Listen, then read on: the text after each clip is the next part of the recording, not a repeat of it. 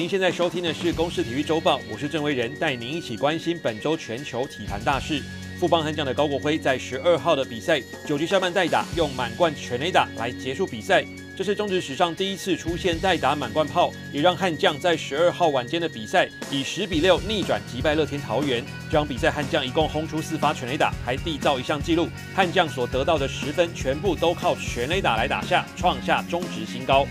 中信兄弟强打张志豪，十六号晚间的比赛开赛则轰出阳春炮，不止帮球队率先得分，这发全垒打还是他本季第二十轰，加上前面三季分别打出二十四、二十二和二十六轰，连续四季都至少敲出二十轰，打破前时报鹰洋将在一九九四到一九九六年间的连三季纪录，写下中职新纪录。同样写下纪录还有红袜队的旅美好手林子伟。他在十三号的比赛，球队大幅落后的局面，第九局穿起捕手护具，成为史上第一位在大联盟蹲捕的台湾球员。而且投手丘上的正是原本的捕手，这对另类的投捕搭档，最后顺利的把第九局给收拾掉。闷了半个月，受到疫情影响而暂停两周比赛的圣路易红雀，恢复比赛后面对白袜的双重赛取得二连胜。不过接下来他们必须在未来四十四天内打完五十三场比赛。至少有十一天要一日两战，成为史上最忙的赛程。只是红袜好不容易复赛，大联盟公布的最新检测结果又新增四人确诊。辛辛那提红人有一名球员检验结果呈现阳性，